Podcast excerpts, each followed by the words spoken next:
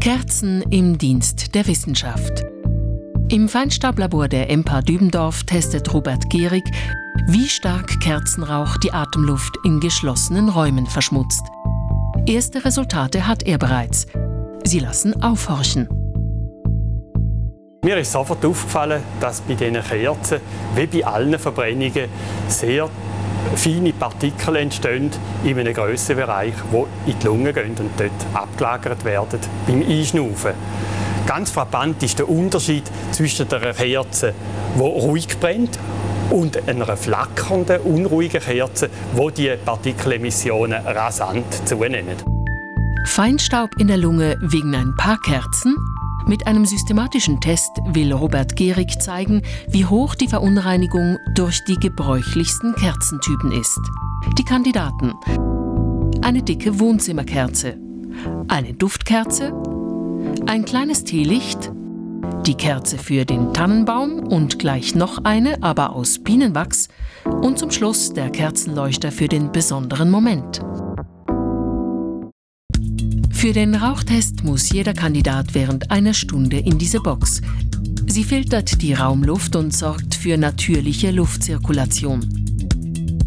Jede Kerze brennt zunächst ruhig und dann flackernd, während die Messgeräte Größe und Anzahl der Feinstaubpartikel registrieren. Zu den gemessenen Kerzenemissionen addiert Gehrig eine Grundverschmutzung, die in Innenräumen auch ohne Kerzen normalerweise vorhanden ist. Feinstaub aus Verbrennungsprozessen. Das ist auch im Institut für Anatomie der Universität Bern ein Thema. Bekannt ist, Rauchpartikel von Kerzen bleiben besonders lange in der Luft, weil sie extrem klein sind. Peter Gehr und sein Team untersuchen, wie sie sich in der Lunge verhalten. Also sie werden eingeschnaufen und gehen durch den Luftweg tief in die Lungen hinein.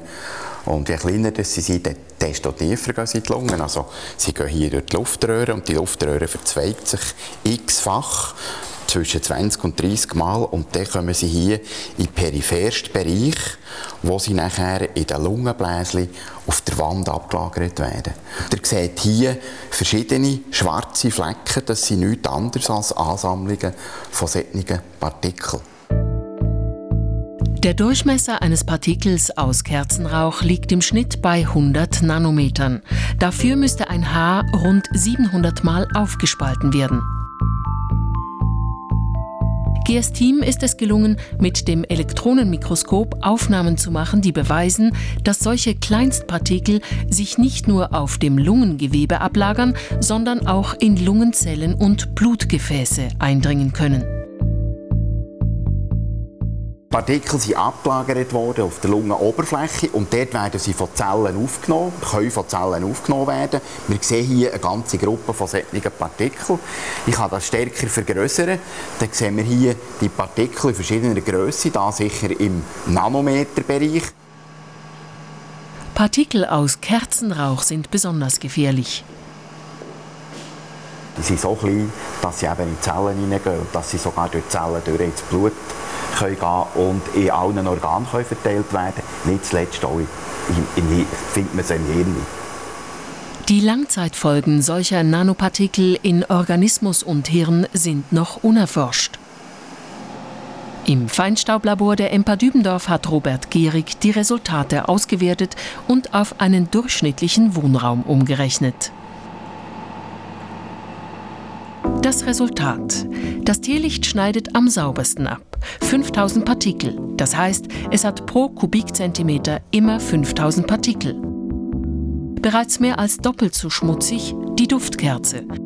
Bei den Christbaumkerzen fällt auf, die handelsübliche Paraffinkerze verschmutzt die Atemluft gleich stark wie die Variante aus Bienenwachs. Den zweithöchsten Partikelwert hat die Wohnzimmerkerze. Und wie erwartet die größte Feinstaubschleuder, der Leuchter mit vier Kerzen. Die Feinstaubemissionen einer Kerze hängen von vielen Faktoren ab. Eine wichtige Rolle spielen die Dochtdicke, die Kerzenform und die Luftströmungen in der Nähe der Flamme. Keine Rolle spielt das Aroma der Duftkerze. Die Duftmoleküle verbrennen zwar auch, ihre Menge ist aber verschwindend klein. Was bedeuten die Testresultate für die Atemluft? Für diese Einordnung berechnet Gehrig den Durchschnittswert aller gemessenen Kerzen. Die normale Raumluftverschmutzung ist darin bereits enthalten. Diesen Gesamtwert vergleicht Gehrig mit der Luft in einer Schweizer Großstadt. Ich habe aus meinen Messungen mal ausgerechnet, was eine Kerze nach einer Stunde Brennzeit eine Feinstaubbelastung in einem Raum bewirkt. Wenn die Kerze ruhig brennt, führt das zu rund 35 Mikrogramm pro Kubikmeter Konzentration, mehr als doppelt so viel, wenn sie flackert. Wenn man das vergleicht mit normaler Stadtluft von rund 20 Mikrogramm pro Kubikmeter, sieht man, dass selbst ruhig brennende Kerzen durchaus eine Erhöhung von der Raumluftkonzentration zur Folge haben. Die ohnehin schon verschmutzte Stadtluft, hier blau, ist also immer noch um ein Mehrfaches sauberer als die Luft im Wohnzimmer, wenn eine Kerze brennt. Deshalb empfiehlt das Bundesamt für Gesundheit zwei Maßnahmen. Die erste, ruhiger Standort ohne Zugluft, damit Flammen weniger flackern.